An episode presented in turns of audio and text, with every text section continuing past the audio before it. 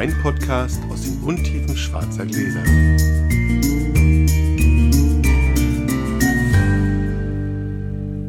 Hallo Sascha. Hallo Felix. Frohes Fest. Ja, genau. Wenn die Leute das hören, ist, ist aber Heiligabend morgens, da sagt man es ja noch nicht. Ah. Weiß Aber- gar nicht. Bei uns zu Hause war es üblich, dass man frohe Weihnachten entweder am ersten Weihnachtstag morgens sagt, wo- wobei wir das nicht so päpstlich gesehen haben, sondern eigentlich, wenn man aus der Kirche kommt. Aber wir sind nicht aus dem Osten. Also hier, hier sind wir jetzt ja im Osten. Bei mir zu Hause sozusagen. Also hier ist frohes Fest die ganze Zeit. Den, ganzen Ja. Tag. Stimmt. Okay. Also insofern, außerdem ist ja dieses Jahr keine Kirche, kein Weihnachtsgottesdienst. Insofern können wir. Unabhängig davon. Äh, zur letzten Folge noch ganz kurz. Ich habe es ja ein bisschen versemmelt, weil ich wollte eigentlich mir so einen kleinen Zettel für das Haarkamp-Ding machen, aber es passt dann irgendwie wieder zu meiner Haarkamp-Erfahrung, dass ich so äh, Quatsch erzählt habe. Der Wein ist ein reines Solera-Verfahren, tatsächlich nicht nur zwei Jahrgänge. Ich weiß nicht, wie ich darauf kam, es nur zwei Jahrgänge sein. Und es ist Weißburgunder und blauer Zweigelt weiß gekeltert als Rebsorten. Also das hätte man eigentlich nochmal erzählen können. Und es ist extra Brüt und nicht Brüt. Aber wir haben ja auch gesagt, wenigstens, dass er wirklich sehr trocken schmeckt. Insofern ganz gut, aber Ich glaube, nicht so wild. Also ja, ist schön, dass du es nachlegst, aber ich glaube, wir haben den sehr gelobt und das war schon. ganz lange haben wir unsere Regeln nicht mehr erklärt. Vielleicht ganz kurz, was wir hier machen. Wir sitzen hier mit schwarzen Gläsern, schenken uns gegenseitig einen, schenken uns gegenseitig einen Wein ein. Äh, da wir Funkmikros haben, geht derjenige, der einschenkt, kurz ins Nachbarzimmer und klärt auf, was es ist, sodass die Hörer nicht völlig äh, blind sind. Und äh, damit es nicht so langweilig ist, während der eine verkostet, erzählt der andere einen Schwank aus seinem Weinleben. Hinterher wird aufgelöst, geraten, bewertet. Und es steht auch viel mehr im Vordergrund, ein unvoreingenommenes Urteil abzugeben, als unbedingt zu erraten. Wir würfeln, wir würfeln vorher noch und sowas. Und wer so? anfängt, entscheidet der Würfel. Genau. Da können wir direkt loslegen, oder? Ja, ich bin, du bist jetzt zu Hause. Ja, stimmt. Sechs. Ja, es ist wieder Schön. Fünf, fünf, aber ich bin nah dran. Und wir haben, wir, haben mehr, wir haben mehrere Arten von Gläsern und ich nehme jetzt die großen Burgunderkelche. wir haben sogar drei Arten von Gläsern. Ja, drei Arten. Burgunder, Bordeaux oder Universal Ja. und ein kleines für Schaumweine oder Mit Süßweine. den kleinen haben wir damals angefangen, glaube ich, oder? Ja. Ja. Wir trinken einen trockenen Muscatella namens Nun. Das ist der neue Wein der Weinentdeckungsgesellschaft. Darüber erzähle ich nachher noch ein bisschen was. Und äh, aus gegebenem Anlass fand ich das ganz sinnvoll. Der Wein wird äh, mit einer etwas schrägen Temperatur serviert, nämlich so bei 13 Grad, 12, 13 Grad. Eigentlich haben Sascha und ich uns vorgenommen, sowas nicht zu machen. Auch dazu nachher mehr. Wenn er ihn jetzt für einen Rotwein hält, dann hat das viel damit zu tun. So, da kommt der Wein. Ach, wie schön. Zum Feste nur das Beste. Cheers. Ich muss mich ein bisschen entschuldigen, ich habe Versprechungen gemacht. Sowohl gibt es einen Hörer, der, glaube ich, noch darauf wartet, dass ich einen besonderen Wein bringe. Und es gibt einen Hörer, Tobias, der einen Kommentar im Podcast, Quatsch, im Blog hinterlassen hat, dem ich im Podcast antworten wollte. Das muss ich alles ein bisschen aufschieben, weil ich sonst zu viele lose Enden sozusagen das neue Jahr mitnehme. Wir müssen erstmal ein bisschen weiter winseln sozusagen. Ich muss ein bisschen jammern weiter. Wir hatten ja angefangen vor kurzem mit der Feststellung, dass der Weinkeller des Felix Botmann und der Besitzer des Weinkellers nicht mehr so richtig gut zueinander passen und dass das sich auch äh, an meiner mangelnden Neugierde auf Riesling festmacht, weil ich Riesling so ein bisschen ja, aus, äh, habe. Und Also nicht, dass du nicht auf Riesling neugierig warst, das warst du schon, aber jetzt ja, ist aber halt, es ist so viel Neugierde ist befriedigt und so viele Dinge kann man vorhersagen, ab einer gewissen Riesling-Trinkerfahrung sozusagen. Und es ist nach wie vor meine Lieblingsrebsorte, aber, aber nicht mehr viermal die Woche. Neben der großen Säule deutscher Riesling gibt es eine kleinere Säule, das sind Deutschlands sonstige Weißweine. Bei Rot ist das nicht ganz so dramatisch, da gibt es wenigstens ein paar internationale Weine, aber Weiß bin ich mit Ausnahme von Spanien, was aber meistens hier im Schrank liegt, weil die Spanier dankenswerterweise viele Sachen trinkreif auf den Markt bringen, teilweise sechs, sieben Jahre nach der Ernte bin ich da sehr deutsch unterwegs. Und ich kann, glaube ich, ganz gut exemplarisch einfach ein Beispiel von, von neulich bringen, um mal zu verdeutlichen, was mein Problem ist.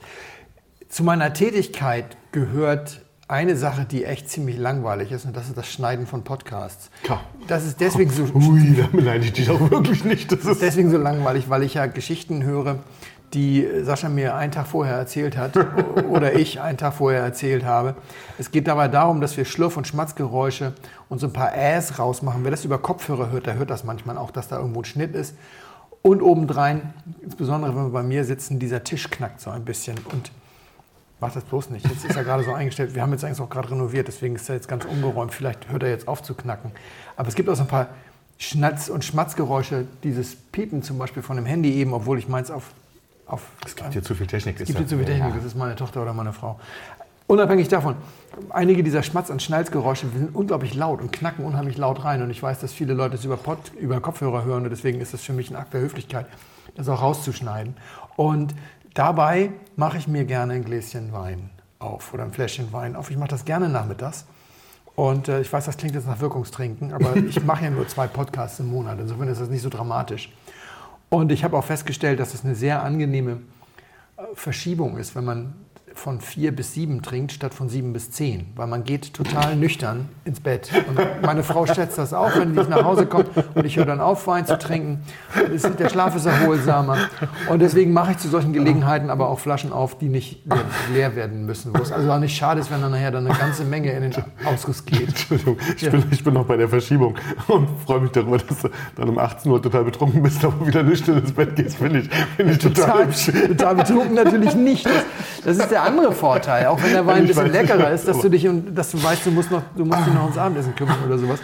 war Also es hat, so viele, schön. es hat viele Vorteile, aber es hat natürlich auch Nachteile, klar. In jedem Fall äh, ist es so, dass ich dazu häufig Weine aufmache, die, also es sind dann irgendwie Konterflaschen oder Weine, die sowieso zur Verkostung da sind. Weine, Ja, bei denen ich ich, ja. skeptisch bin oder sowas, ob ich sie wirklich wahnsinnig gut finde.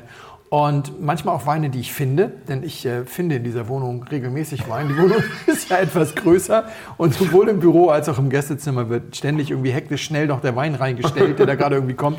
Neulich habe ich ein paar Bilder beiseite geräumt, dann macht es klonk, fiel eine Flasche um, ist zum Glück jetzt Holzfußboden ähm, im äh, Gästezimmer und dann lag da eine Flasche, die hätte eigentlich im Altersheim sein sollen. ja, also die hätte eigentlich ja. damals mitgesollt bei dem äh, Abtransport sozusagen der nicht benötigten Konterflaschen vom Gomio, die ja hier in ein Altersheim von mir teilweise äh, gehen. Und das war ein Weißburgunder eines sehr guten Erzeugers, Gutswein 2018. habe ich gesagt, weißt du was, der geht jetzt mal in die, in die, in die Eisbox, wenn du nachher schneidest.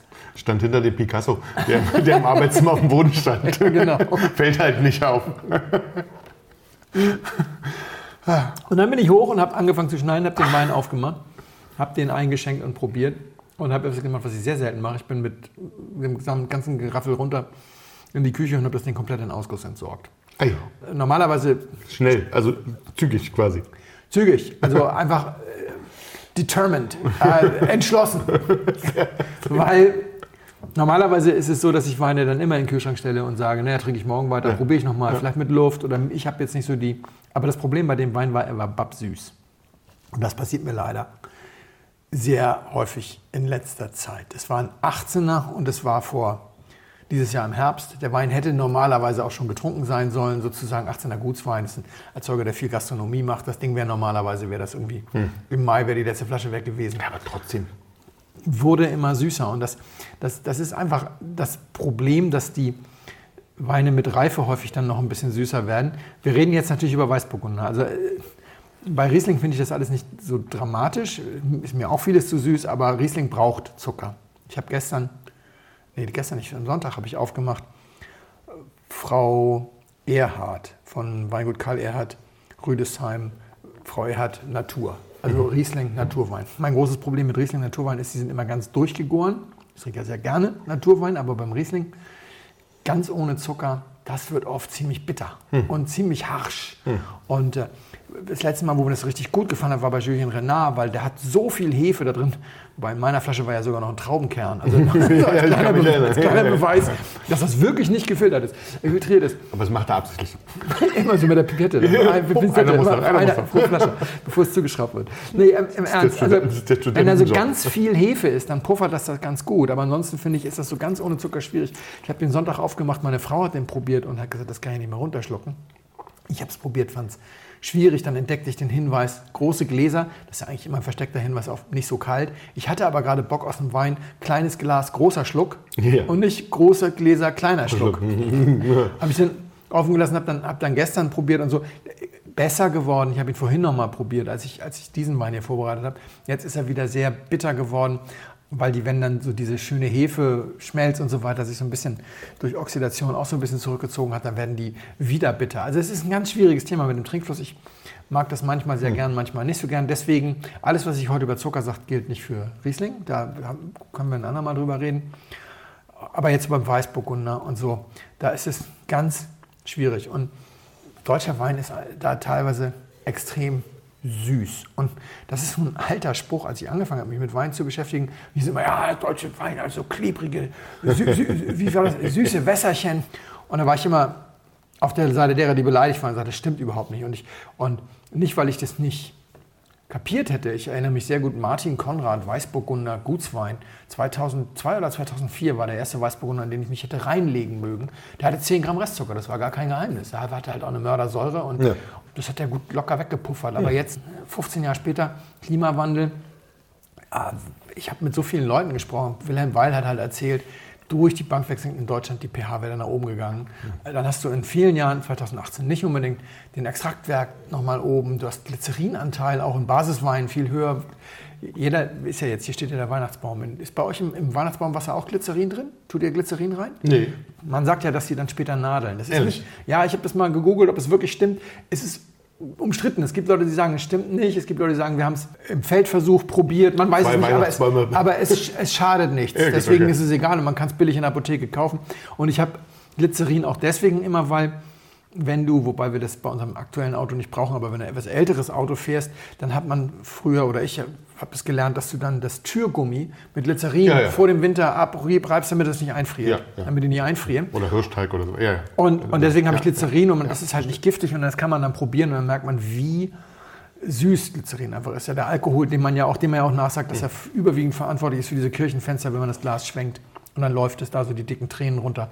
Das ist meistens Glycerin, die Anteile werden höher, das ist auch süß. Und, und, und. Es gibt also ganz viele Gründe, warum die Weine süßer werden. Und deswegen sollte man mit dem Zucker runtergehen. Aber nur zwei, zwei Gramm weniger Zucker ist nicht die Antwort sozusagen. Ja. Und ich diskutiere das seitdem ganz, ganz viel. Und, und also, neulich hatten wir eine ganz spannende Diskussion bei Österreicher, bei Richard Österreicher im Keller mit Harald Scholl. Der ist Chefredakteur der Vinum. Und nächstes Jahr würde er, glaube ich, auch dann die Chefredaktion des Vinum Weinguides übernehmen. Und der hat viele Jahre auch nebenbei im Weinladen gearbeitet mhm. in München. Und da hatte sowohl einheimische als auch internationale Kunden. Und er sagt, es sei total irre. Es wären immer nur die Deutschen, die reinkommen und fragen, wie viel Gramm Restzucker hat der Wein denn und so. und dann haben wir darüber gesprochen und habe ich das erste Mal etwas formuliert, was ich seitdem immer wieder so formuliere, weil ich habe es mit mir rumgetragen, ohne je genau zu wissen, was ich eigentlich sagen will. Jetzt weiß ich es. Weil ich habe ihm dann gesagt, weißt du was, das ist Notwehr. Das ist Notwehr der deutschen Erzeuger, weil die ganzen ausländischen Kunden, die reinkommen und nicht fragen, die kennen ja normalerweise ausländische Weine. Und für jede Art von internationalem Winzer ist Zucker ein Rohstoff, den die Traube zur Verfügung stellt, der leider nicht rückstandsfrei verarbeitet werden kann. Mhm. Jeder Wein enthält Zucker. Zum einen die sogenannten unvergehrbaren Restzucker, also Pentasen und sowas, das sind Zucker, die die Hefe gar nicht in Alkohol wandeln kann, ja. weil die kann nur Frucht- und, und Sinkzucker wandeln, die kann nicht sowas, so komische Sachen wandeln. Und dann gibt es kaum, selten den, kaum je den Fall, dass eine Hefe wirklich 0,0 Gramm Zucker übrig yeah. ist. Ein bisschen was bleibt da. Aber das interessiert die meisten nicht. Das interessiert die Winzer nicht und die Winzer haben damit nichts am Hut. Der Wein ist fertig, wenn die Gärung fertig ist. Also die Gärung ist fertig, wenn die Gärung fertig ist und die Gärung ist fertig, wenn die Hefen nichts mehr zu futtern haben. Und wenn dann noch 0,3 Gramm Zucker über sind oder auch meinetwegen 1,3 Gramm, dann ist das total egal. Für den deutschen Winzer ist Zucker ein Inhaltsstoff. Ja, okay. Kein Rohstoff, sondern ein Inhaltsstoff.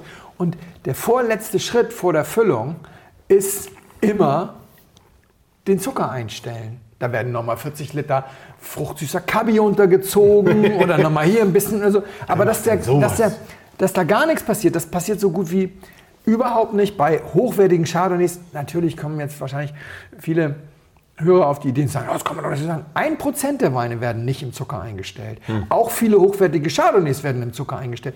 Und früher war das auch nötig, wie gesagt, 10 Gramm Restzucker in einem Weißburgunder Gutswein, weil die pH-Werte waren unten und, und die, das, da hatte ja auch gerne mal ein Weißburgunder 7,3 Säure.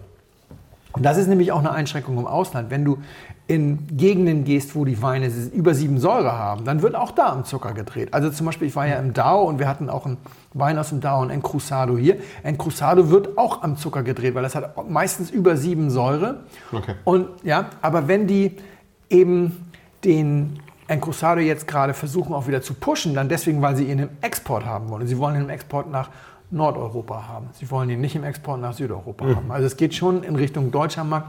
Und wir sind auch nicht die Einzigen in Deutschland, die solche Weine bevorzugen. Denn das Gemeine ist, die anderen, die noch am Zucker rumschrauben, sind zum Beispiel die italienischen Winzer im Veneto, die Pinot Grigio für Deutschland produzieren. Yeah. Ja, wenn es nach Deutschland geht, dann wird gerne mal am Zucker geschraubt sozusagen. Hm. Aber im Ausland ist es ansonsten, also für den normalen Winzer, der die ganze Welt als seinen Kunden hat, der stellt nicht am Zucker rum, sondern der macht alles andere vom Füllen, Schwefeln, Filtrieren, ja. ja oder nein, schön, ja oder nein und so weiter. Aber für den ist das kein separater Arbeitsschritt. Und wir sind jetzt in Deutschland in meiner Meinung nach eigentlich bei vielen Rebsorten in so einem Punkt angekommen, wo wir uns das auch schenken könnten, aber wir können es uns nicht schenken, mhm. weil unsere Winzer es immer machen und weil auch unsere Konsumenten es eigentlich immer gewohnt sind. Ja, also Weiß- und Grauburgunder in Deutschland haben in der Regel plus minus 0,5 äh, Gramm Zucker mehr oder weniger eben als Säure. Was Katastrophe ist. Also 6, 6 Zucker und 6,3 hm. Säure, das schmeckt halt babsüß. Hm. Ja? Und wahrscheinlich war das auch bei diesem nicht so viel anders. Schlimm ist, wenn dann so Jahre wie 18 kommen, aber 19 ist, ist dem Vernehmen nach auch nicht so anders. Ja, 19 hatte nicht die Temperaturspitzen, aber war auch ziemlich warm. Also diese Warmjahrgänge. Der letzte Jahrgang, bei dem du flächendeckend in Deutschland bei Nicht-Rieslingen Zucker tatsächlich mindestens mal ein bisschen braucht. Das war 2013. Meine Güte, ist das lang her. Schon deutlich. Ja. ja ähm, 2014 war in ungefähr der Hälfte der deutschen Anbaugebiete noch so, weil es gibt also im Rheingau zum Beispiel ja, 14 kälter als 13. Haben wir, glaube ich, dunkle vor kurzem Ecken. drüber. Kalte Ecken. In Dunkeldeutschland. Dunkeldeutschland. Das auch, gibt doch dunkle Ecken. Schon, ja. naja.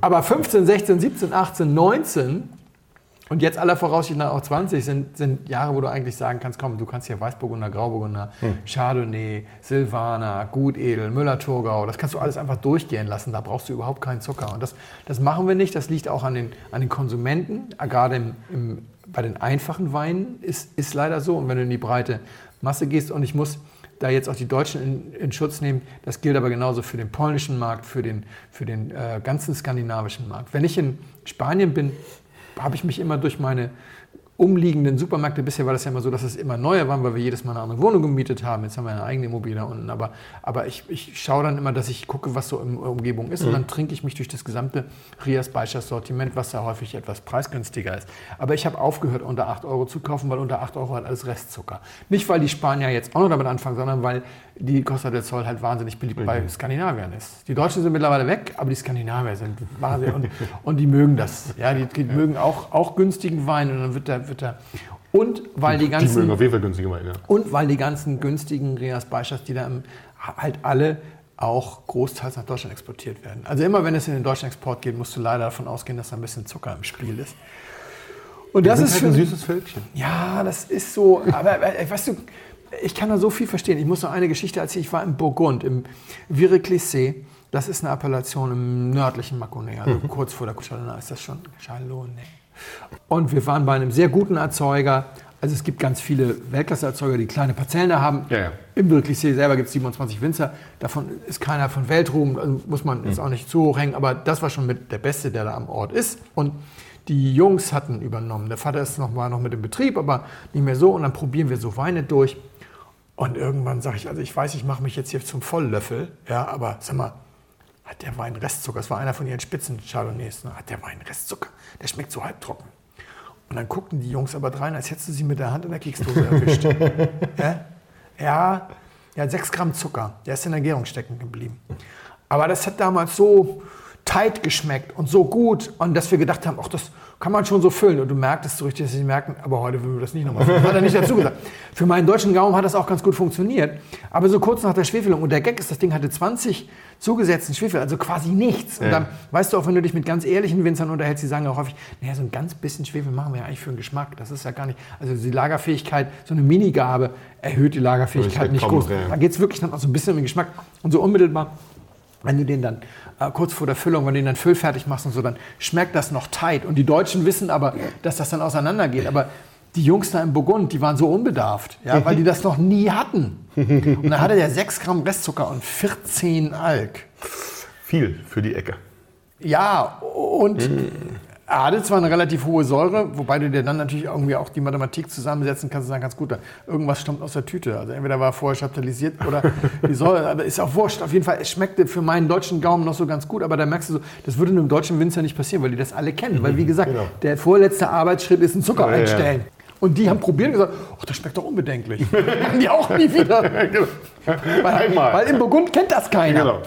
Und, und deswegen jetzt Gewinsel. Ne? Das Problem ist halt, ich habe halt wirklich eine ganze Menge Weine da, Weine da liegen, eine ganze Menge deutsche Weißweine da liegen, äh, bei denen ich mehr und mehr merke, dass ich, also wegschütten tue ich nicht so viel, Groß, aber gerade bei Weißburgunder bleibt halt echt immer was über, auch bei, den, auch bei den guten Sachen. Und ich merke jetzt bei der Fortführung meines Kellers, das ist zum Glück nicht so viel, dass ich mit irgendwelchen Hörern tauschen muss.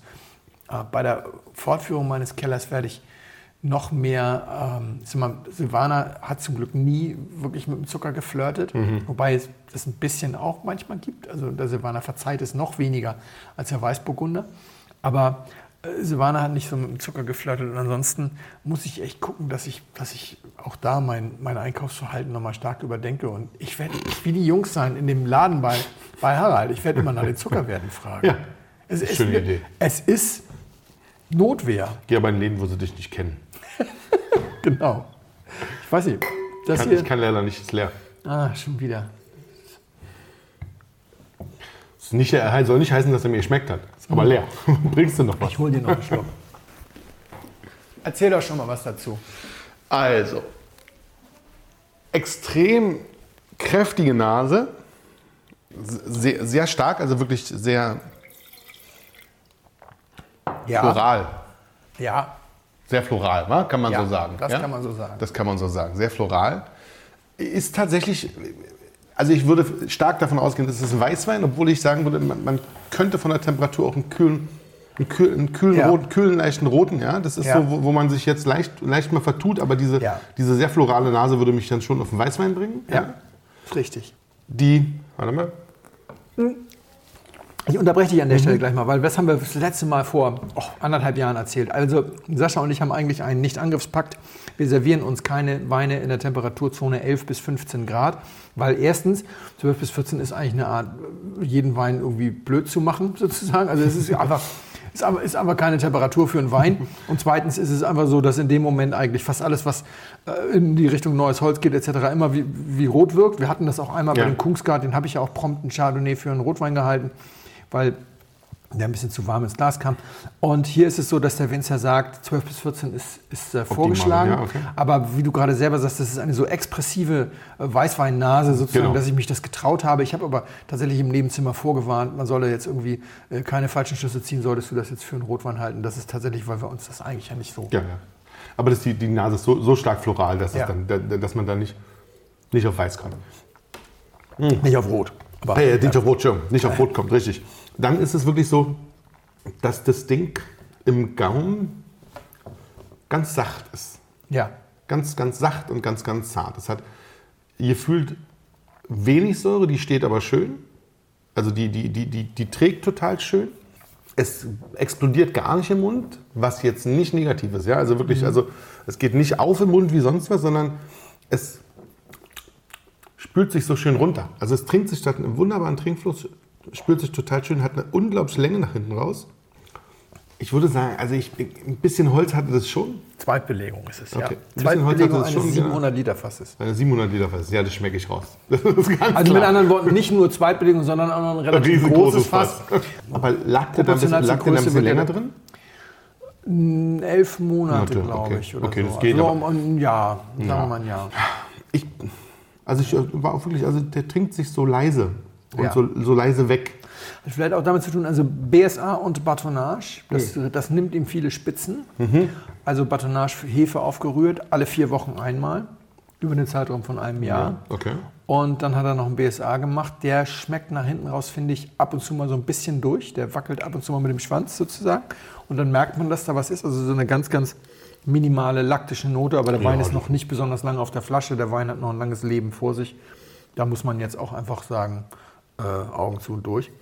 Für mich wäre das aber auch sogar noch kein Hinderungsgrund, die ganze Flasche zu trinken. Nö. Und ich bin da eigentlich immer sehr empfindlich. Also empfindlicher als ich ist eigentlich niemand, habe ich noch niemanden getroffen, der da noch. Und ich, und ich finde es ich find's nicht schlimm. Insofern ist es. Nee, ist es auch überhaupt nicht. Also äh, gar nicht, finde ich auch. Also, Es ist also es ist ja jetzt nicht alt, klar. es ist reinsortig, genau, es ist, es ist reinsortig. Hast du eine Idee, was für eine Rebsorte es ist?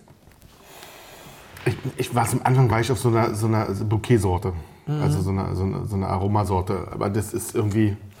Das wurde dann im Mund, wurde es dann. Es ist aber eine Bouquet-Sorte oder Bouquet-Sorte oder Aromasorte, darf man ja alles sagen. Ne? Äh, ist es auch. Und es ist, ich finde, sogar relativ typisch.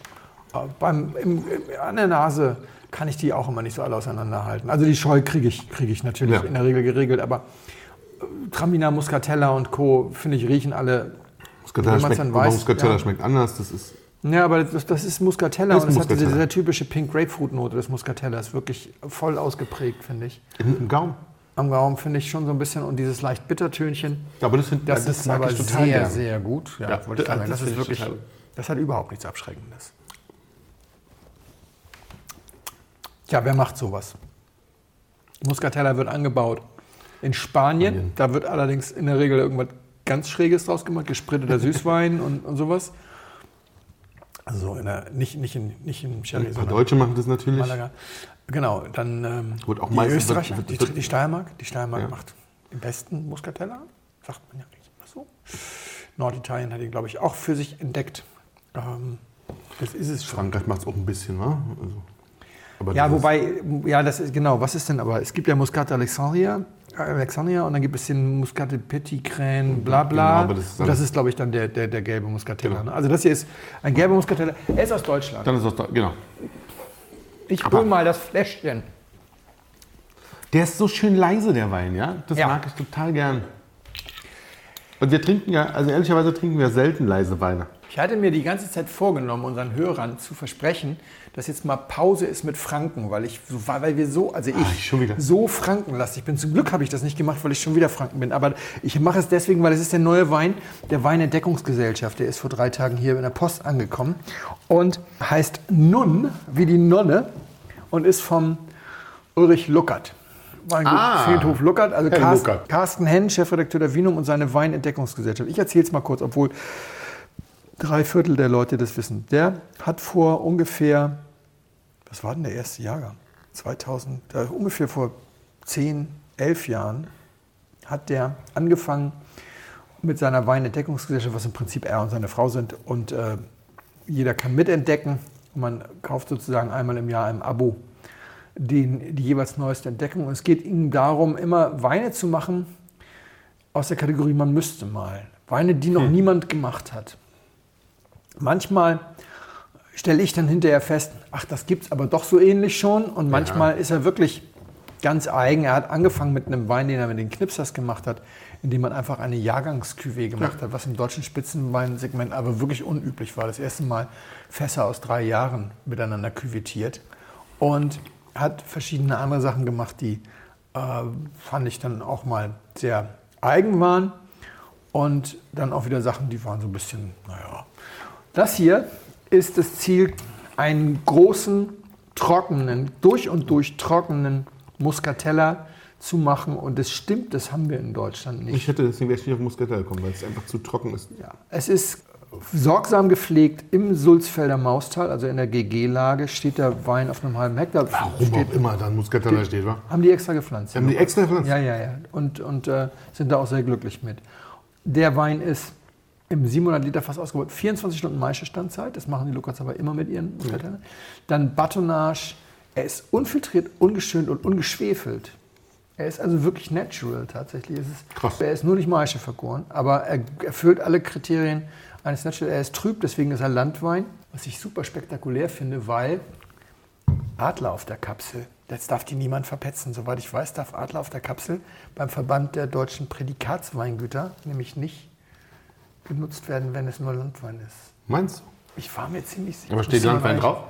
Ja, Ja, Deutschland Landwein Main. ja, ja, genau. Gott, wir wissen es nicht, wir haben es nicht gesehen. Franken Siehst wir als deutscher Landwein? Main. Ich sehe keinen VDP-Adler, oder? Ja, aber wir schneiden das nicht raus. Lustig. Wenn wir Ulrich Schlucker das nächste Mal sehen, können wir klug scheißern. So, was, was wollte ich sagen? Also aus einer sehr guten Lage, mit, sehr, mit den besten Trauben. Das Ding hat keinen Zucker. Also, Null. Also wirklich, 0, das ist genau. irgendwas. Also Und, und dann noch Batonage, PSA, neues Holz, also Zweitbelegung. Und kostet 26,50. Naja, das ist ja wieder, also ja, Das für, ist einen immer- für einen gelben Muscatella ist es viel. Und ist aber immer wieder das Thema Weine Deckungsgesellschaft. Da haben sich Leute getroffen. Der, der ist da 15 Ja. Mal zu dem Weingut gefahren und damit verdient Carsten dann sicherlich kein Geld. Oder wenn, dann sei es ihm herzlich gegönnt. Dann wird ihm aber nur die Arbeitszeit vergütet, Genau. dafür macht. Tolles Etikett. Super. Schöne Geschichte. Super Wein fand ich nämlich auch. Und etwas, was wir in Deutschland viel öfter 12 Prozent brauchen. übrigens nur. Also wirklich auch. Das können wir. Also die, das Klima ist längst da. Jetzt müssen wir noch die Winzer dahin kriegen. Dann habe ich, dann habe ich ja keine Probleme bei der Fortsetzung meiner Deutschwein, bei meiner Nicht-Riesling-Deutschweinsammlung im Keller. Bis dahin muss ich leider noch ein paar mehr Spanier und Franzosen da reinlegen. Wirklich schön.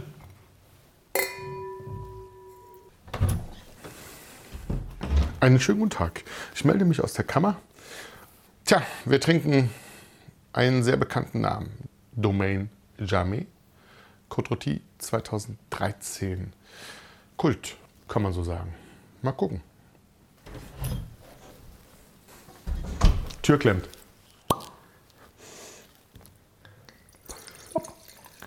Welch lieblicher Sound.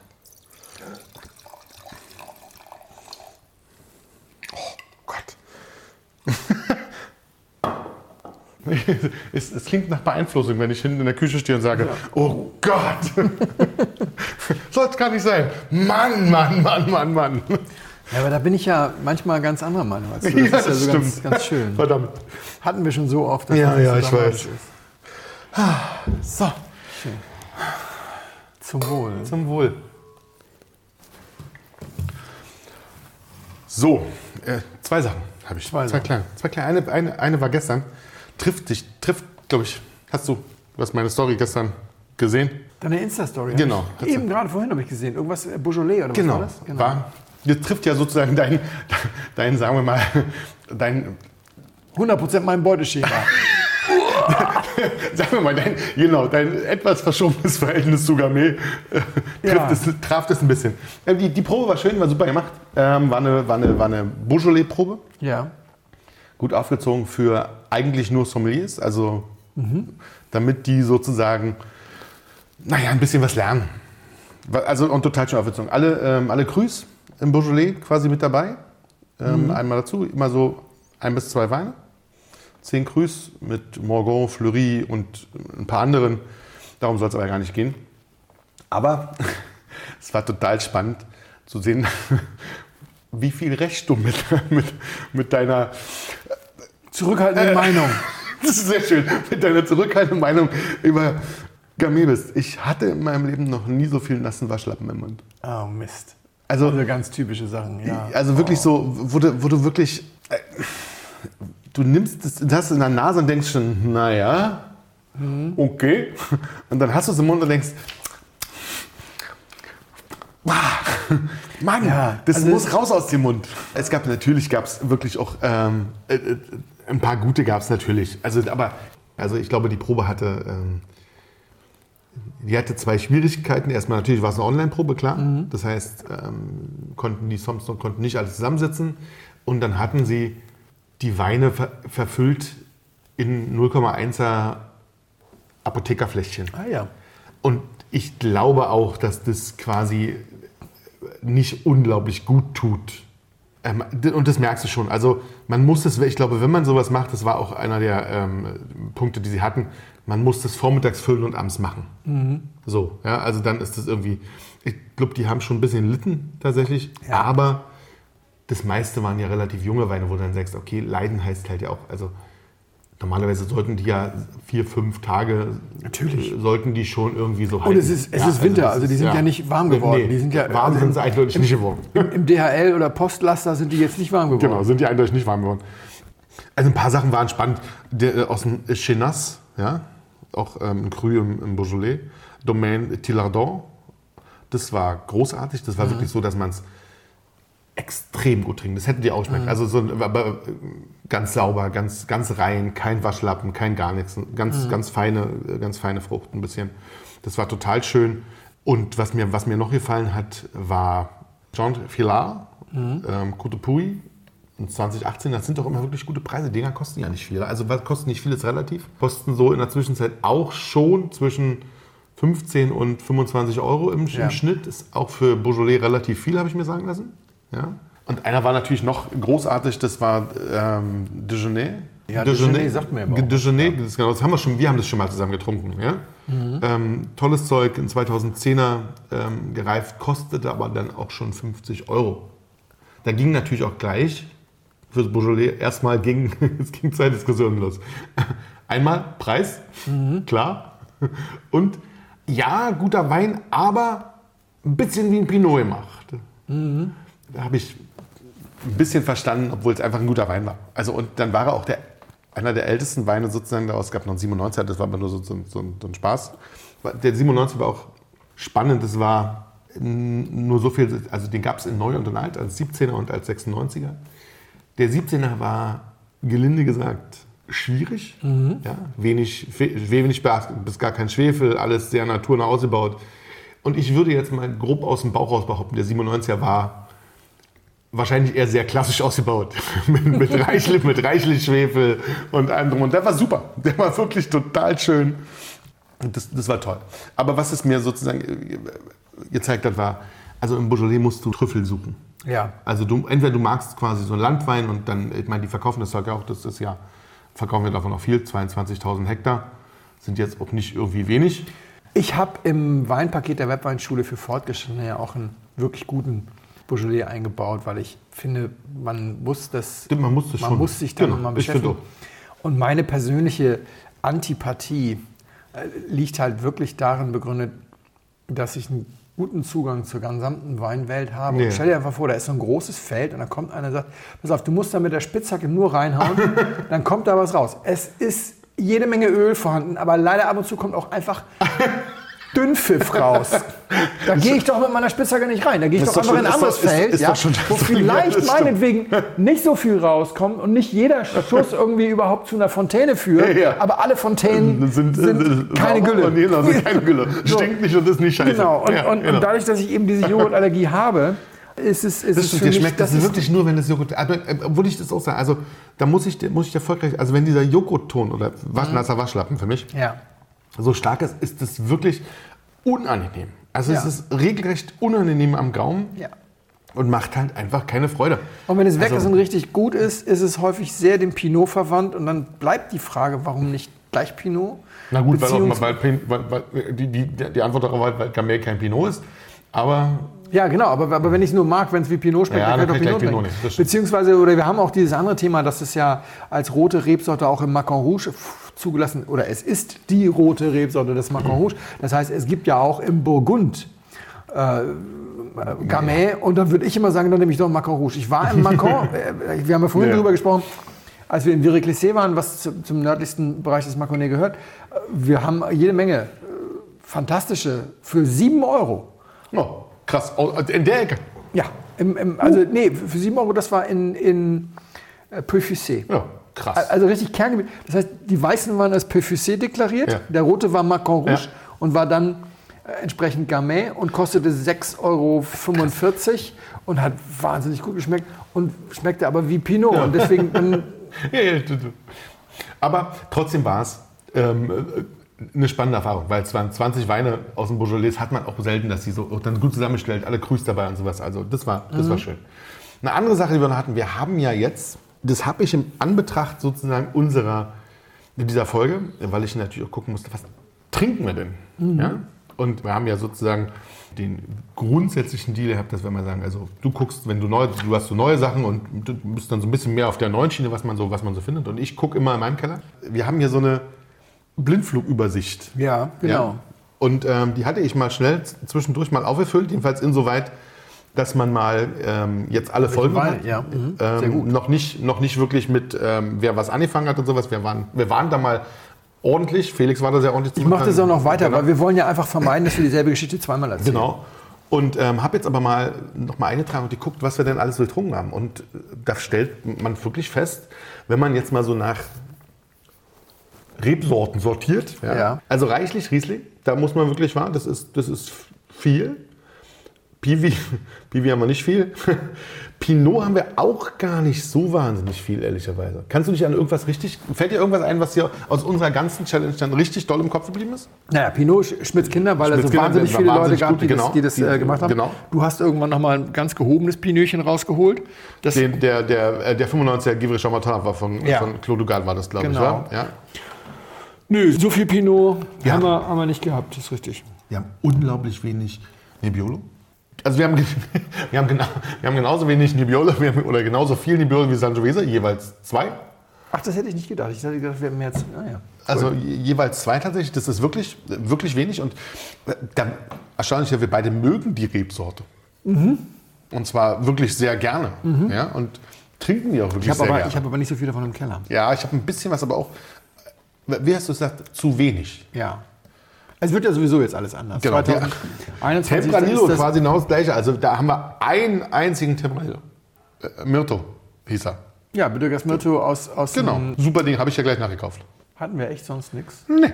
Also, dann haben Aber wir wir waren vielfältig, Wir, wir waren schon ein bisschen vielfältig. Wir sind doch gut durch, gut durch die Ecke. Wir haben weniger Rollen, Rollenblend, weil es ja eine meiner Lieblingsecken ist, Mhm. weniger als ich dachte. Gefühlt dachte ich, wir haben viel mehr aus meinem Keller drin, was ich mag, aber tatsächlich bin ich immer auch, auch meine Ecken.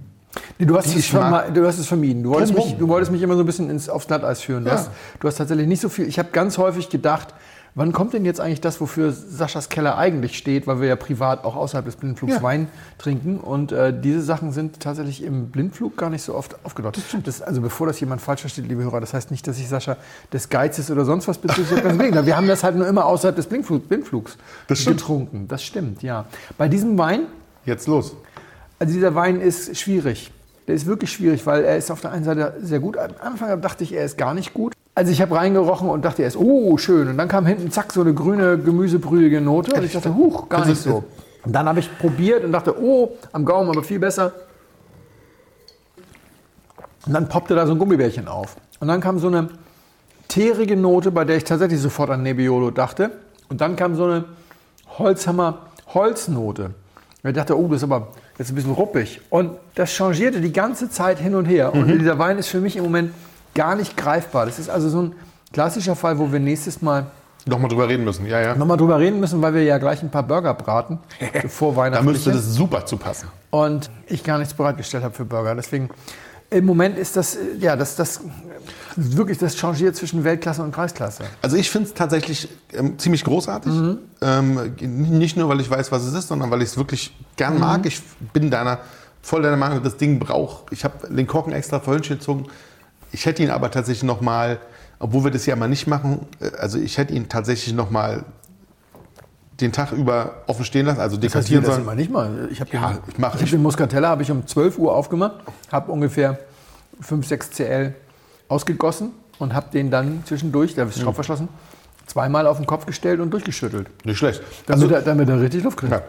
also grundsätzlich finde ich es immer schön, wenn man die Sachen aus der Flasche trinkt, weil die meisten Leute werden das tun. Und er wird jetzt ein bisschen animalisch. Das hatte er am Anfang gar nicht. Ja. Er hat Holz, aber ich denke mal, er ist viel älter. Also das sind wirklich so Rest, Restmengen von Holz. Ich würde denken, wir reden hier über einen Wein, der 15 Jahre alt ist. Nee, Das ist jetzt so alt ist er nicht. So alt ist er nicht? Nee, und Holz hat er tatsächlich auch, ähm, also er liegt im Holz, klar, Mhm. ähm, liegt aber, also 15 bis 30 Prozent sind neues Holz. Ja. Okay, das, deswegen habe ich ihn vielleicht älter geschätzt, als er ist. Aber, aber da riecht noch so ein bisschen, so ein bisschen Röstung, richtig, finde ich, riecht man durchaus noch. Aber Also wir reden über Rotwein, also Ach müsste so, aber ach so, klar ja. sein, Wir reden über Rotwein. Hier ist auch temperaturmäßig, war der ja auch von vornherein irgendwie perfekt reinge, reingekommen bei 17, 18 Grad. Ganz angenehm. Er hat eine sehr mäßige Säure. Nicht zu wenig, das ist damit nicht gemeint, weil er nämlich überhaupt nicht alkoholisch ist. Er ist überhaupt Nee. nicht alkoholisch. Er ist auch nicht sehr körperreich. Er ist ein bisschen schlanker. Also ich sag mal, von der Aromatik ist es weit und breit kein Pinot. Von der Struktur her ist er auf diesem Pinot-Level. Hat so eine, was Torfiges. Hat er. Weißt du, so, das ist es vielleicht so ganz gut. So was Torfiges. Whisky-Trinker wissen jetzt, was ich meine. Ich habe ja vor vielen Jahren aufgehört, Whisky zu trinken, aber daran erinnere ich mich noch. Er ist ziemlich fruchtfern. Du bist aus der Ecke, wo du vorhin warst, gar nicht so schlecht, musst bloß ein bisschen Stück tiefer. Also nicht Burgund, ein bisschen tiefer. Wie darf wir jetzt doch an der Rhone? Ja, jetzt sind wir quasi zu Hause. Ja, da könnte man drauf kommen können, ja. Wir sind im Côte Routine. Haben wir das nicht schon zwei, dreimal im Podcast gehabt, Côte Rôti? Nee. nee, nicht einen. Wahnsinn. Ja, das Doch, das stimmt nicht. Wir hatten, ähm, wir hatten den Abui, das stimmt schon. Ja, doch, genau. genau. Den Abui hatten wir schon, genau. Ja, stimmt, da passt das eigentlich auch sehr gut rein. Da hätte ich eigentlich auch drauf kommen können. Also total versagen. Kurz vor Weihnachten. Nein, das hat, ich, bitte, ich, bitte um, ich bitte um Weihnachtsgnade. Also, nee, hätte man drauf kommen können. Zu dem, zu dem, zu dem, zu dem Abfüller sagen viele, das ist, also, und ich fand es als Satz ganz schön, die Weine repräsentieren die Quintessenz der Côte Rôtie. Was ich meine, du kriegst sie auch nicht. Du kriegst sie tatsächlich nur, man muss sich sehr anstrengen, damit man was bekommt. Das ist Domaine Jamais und 2013 bisschen gealtert. 2013 war nicht das beste Jahr. Er hätte tatsächlich mehr Luft gebraucht, aber ich mag ihn trotzdem sehr. Das ist sehr, sehr mein Beuteschema. Ich finde ja. das wirklich großartig. Ja? Rein so durch Syrah. Und wir trinken den mal zu den Burger noch. Ich glaube, mhm. dass das wirklich, wirklich schön passen könnte. Und wie gesagt, ich bin ja auch nicht unzufrieden mit deiner äh, Einschätzung. Dieses, ich finde dieses Hin- und Herschwanken tatsächlich komplett, komplett normal, weil das ist, der, der, der hätte halt einfach. Mal gucken, wie es noch wird. Ja. Vielen Dank.